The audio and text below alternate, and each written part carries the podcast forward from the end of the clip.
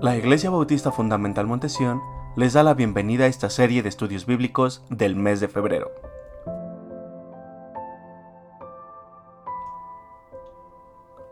Comenzando con el primer episodio llamado Restaura y cuida tu amistad con Dios. Bienvenidos. Hola, ¿qué tal? ¿Cómo está? Le mando un saludo. Mi nombre es Fernando Alvarado. Soy pastor de la Iglesia Bautista Fundamental Montesión Estamos aquí en la ciudad de Los Ángeles, en el estado de California, Estados Unidos.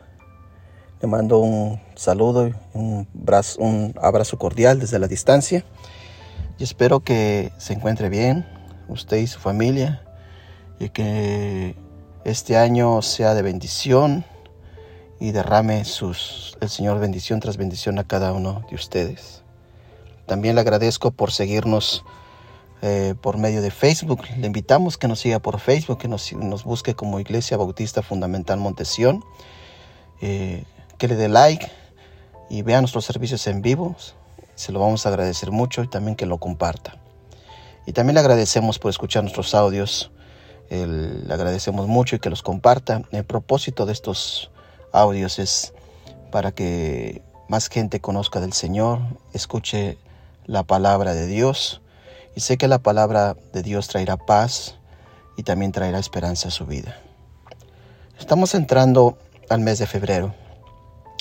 Y muchos conocemos como el mes del amor y la amistad.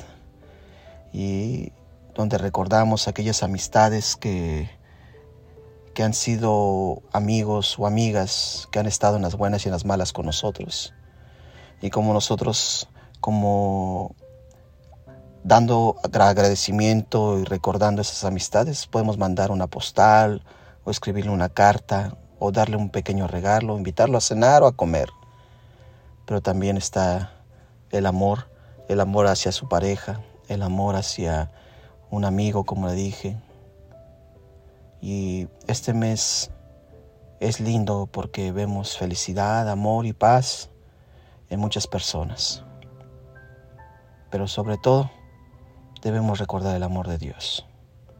Para poder amar a otra persona eh, es necesario que sean dos. Si yo quiero amar, debo de amar a otra persona. O tal vez he tenido un conflicto con aquella persona que he amado y creo es tiempo de restaurar tanto la amistad como el amor. Porque debemos restaurar si hemos tenido en el pasado un conflicto con alguien que hemos apreciado, que para nosotros era una persona especial, es momento en este mes de restaurar nuestras relaciones personales y amistades. Pero también es momento de restaurar y cuidar nuestra amistad con Dios. Con frecuencia, al evaluar nuestra vida espiritual, nos podemos hallar secos y estériles sin vida nuestra comunión con Dios.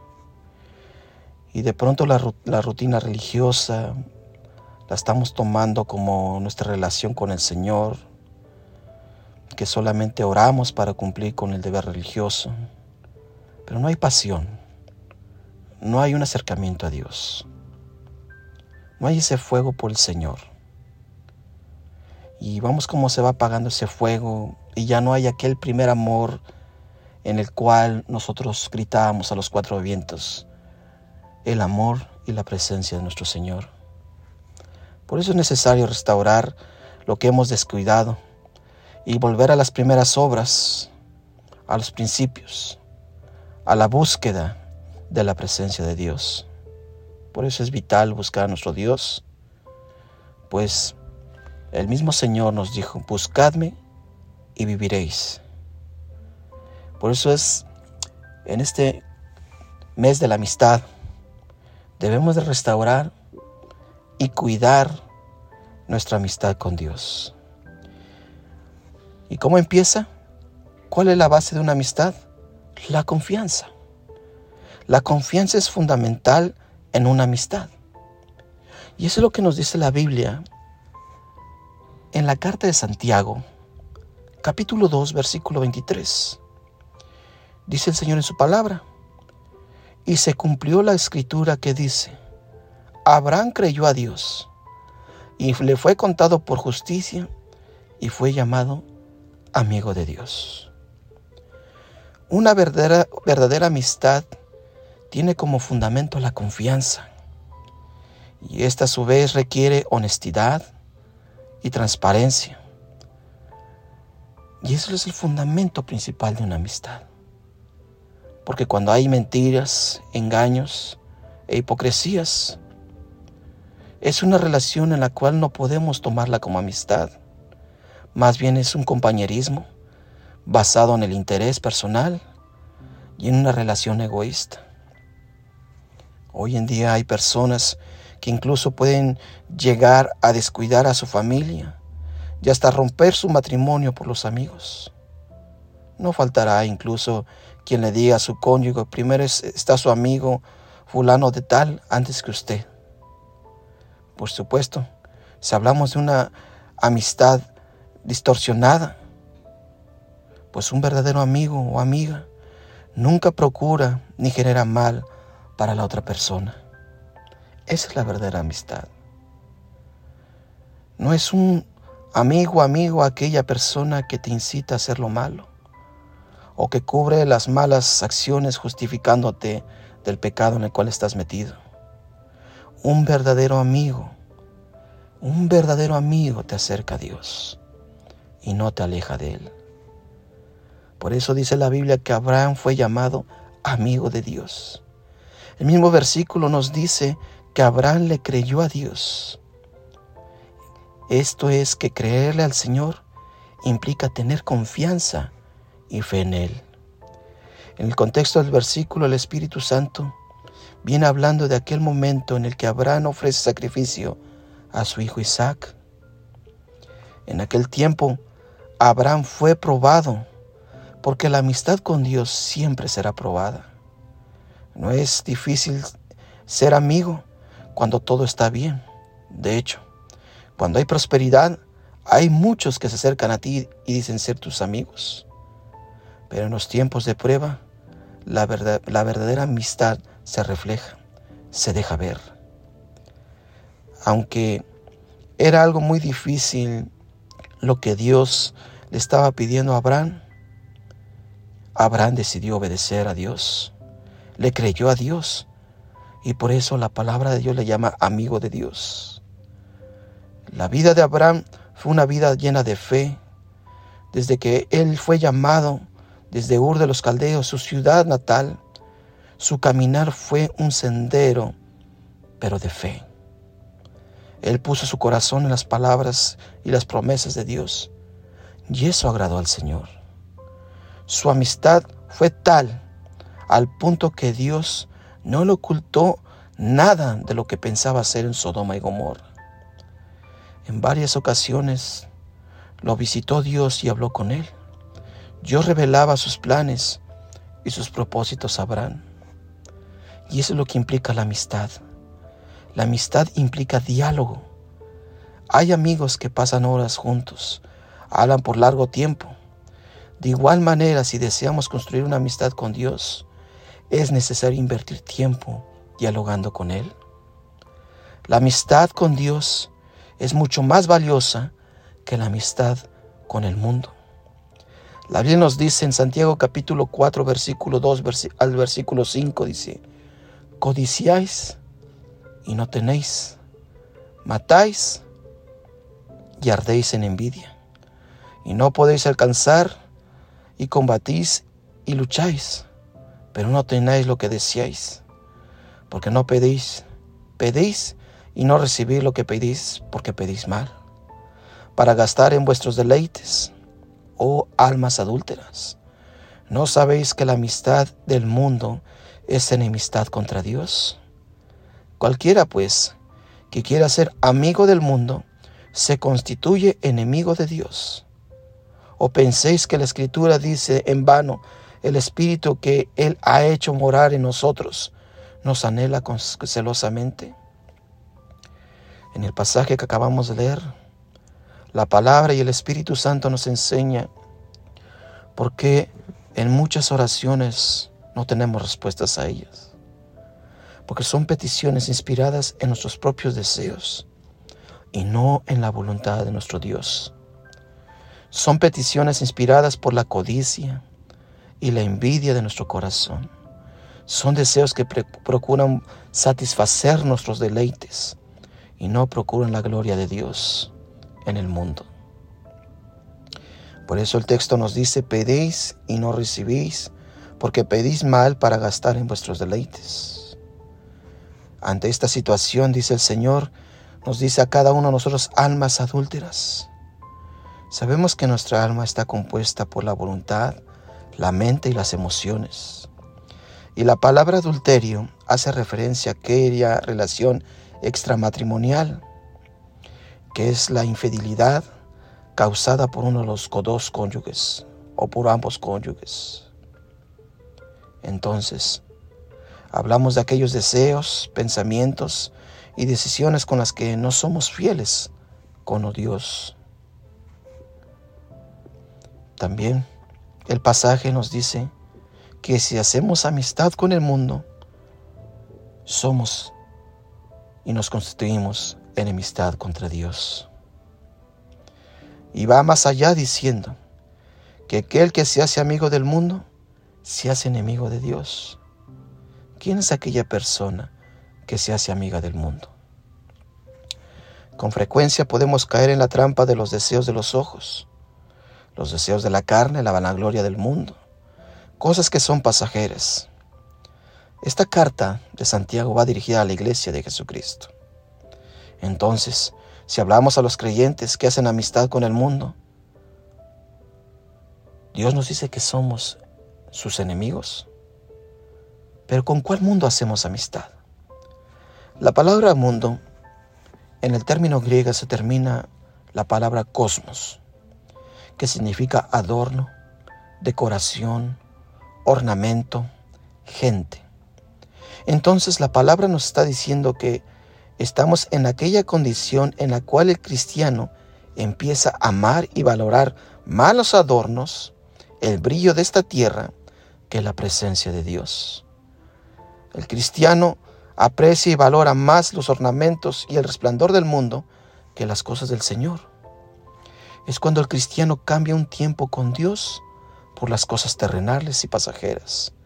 Es cuando el cristiano es seducido por el brillo de este mundo y deja de congregarse para vivir otras experiencias. Por ejemplo, como la vivió el hijo de Isaac, Esaú, cambió el privilegio de ir a la presencia de Dios por un plato de lentejas. El versículo 5 de Santiago nos relata que somos templo, morada del Espíritu Santo de Dios, el cual nos ha sido dada precisamente para santificarnos para apartarnos para Dios.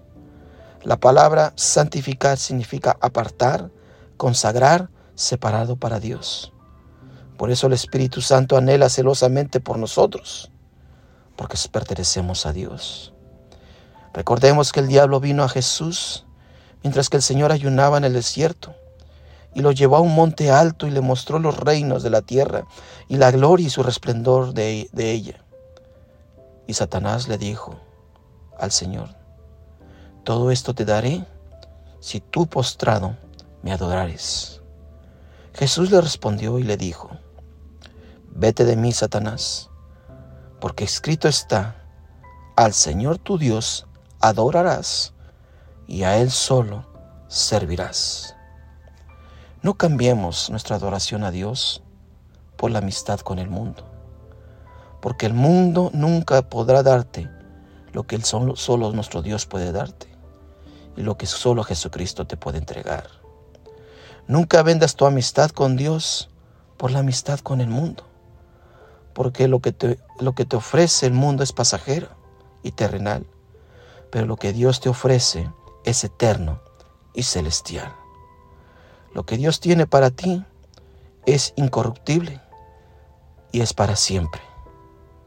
La amistad con Dios siempre te va a liberar del mal y te va a traer bendición y abundancia.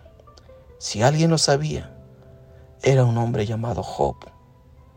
Job nos dice en el capítulo 22, versículo 21 al versículo 28 del libro Job, vuelve ahora en amistad con Él y tendrás paz. Y por ello te vendrá bien. Toma ahora la ley de, de su boca, pon sus palabras en tu corazón. Si te volvieres al Omnipotente, serás edificado. Alejarás de tu tienda la aflicción, tendrás más oro que, tierra, y como piedras de arroyos, oro, orfín, el Todopoderoso será tu defensa. Y tendrás plata en abundancia, porque entonces te deleitarás en el Omnipotente, y alzarás a Dios tu rostro, orarás a Él, y Él te oirá. Y tú pagarás tus votos y determinarás a sí mismo una cosa, y te será firme, y sobre tus caminos resplandecerá luz. Este pasaje nos muestra las múltiples bendiciones de Dios, de esas múltiples que el Señor nos da como resultado el volver a la amistad con Dios. La Biblia nos dice que por tener amistad con Dios nos vendrá bien. Así que escogemos dar nuestro corazón al Señor, una amistad ligada al Señor y su palabra, o al mundo. Si fortalecemos y restauramos nuestra amistad con Dios, seremos edificados y no destruidos. Se alejará de nuestra casa, hablando de la tienda, como dice la palabra de Dios, se alejará de nosotros la aflicción y vendrá paz y bendiciones, tanto en la material como en abundancia. Dios mismo nos estará cuidando, porque la Biblia dice que Él será nuestro escudo y defensa. Como resultado a nuestra amistad con Dios y nuestra comunión con Él será un deleite. Cada momento que Él será deseado, nuestra, la presencia del Señor siempre será mayor y más importante que el deseo de nuestra vida. No será una oración o rezo rutino o desgastante, sino será una oración de deleite. Por eso dice, entonces deleítate en el Omnipotente.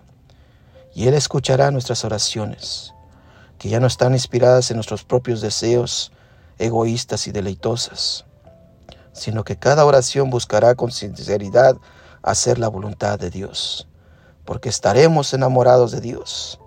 Y cuando estás enamorado no piensas en nadie más, sino en tu amor y en todo lo que puedes hacer para agradar a aquella persona.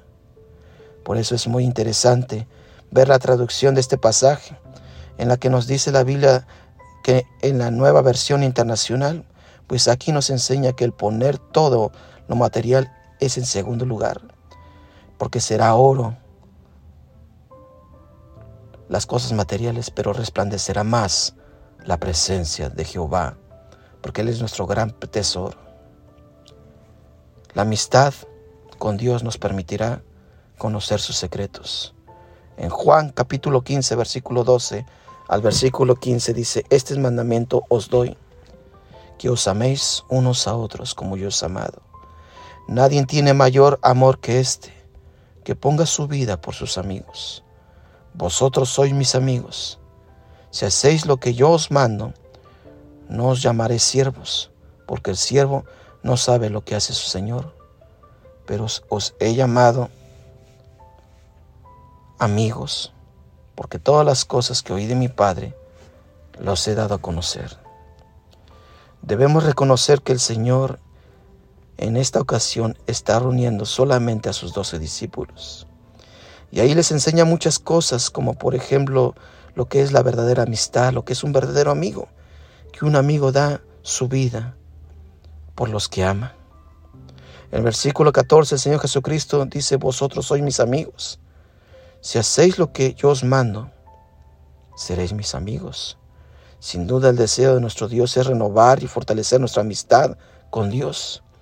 El versículo nos recuerda que la desobediencia afecta nuestra amistad con el Señor. La rebelión de nuestro corazón ha sido siempre un enemigo y obstáculo en la amistad con Dios. Desde Adán en el huerto de Edén, en la desobediencia, ha afectado nuestra amistad con Dios. Cuando Adán pecó y fue expulsado de Edén, y en el tiempo de Dios el Señor Jesucristo vino a morir en la cruz por nuestros pecados y restaurar esa amistad para con Dios. Por eso es muy importante valorar y cuidar la amistad con Dios. Cuidemos entonces de hacer aquellas cosas que agradan a Dios y no hacer aquellas cosas que dañen nuestra comunión con el Señor. En el versículo 15 Jesús dice a sus discípulos que en su relación con Dios irá más allá, pues no serán ahora solamente siervos, sino que ahora serán amigos de Jesús. Y es por eso que a partir de este momento tendrán mayor revelación, que Dios les revelará todo aquello que es secreto. Recordemos que el Espíritu nos dijo, dice cosas que ojo no vio, ni oído que oyó, ni han subido en el corazón de hombre. Son las cosas que Dios ha preparado para los que le aman y ha procurado para que, les, que lo que le aman sean reveladas por el Espíritu Santo, que sepamos lo que Dios nos ha concebido. Jesús partió de la tierra y envió a su Santo Espíritu. Nunca Dios nos ha dejado solos. Los amigos terrenales son pasajeros, te pueden decepcionar y traicionar, pero Dios nunca nos va a dejar. Si usted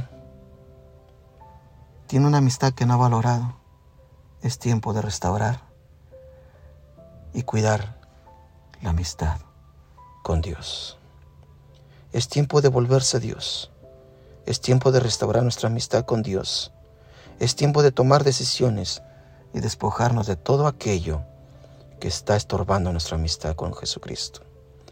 Si deseamos no caer en una vida religiosa, seca y llena de, de rutinas que no edifican, es volvernos a tener una amistad con el Señor Jesucristo. Y si usted no ha entregado su vida a Cristo, ¿por qué no dice unas palabras así en forma de oración? Señor Jesús, reconozco que soy pecador y necesito restauración.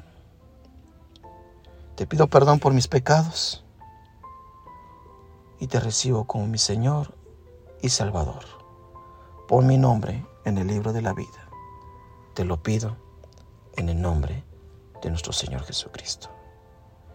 Y si usted es cristiano y se ha alejado del Señor, restaure su amistad, su comunión y su amor con Dios. Que Dios le bendiga. Hasta pronto.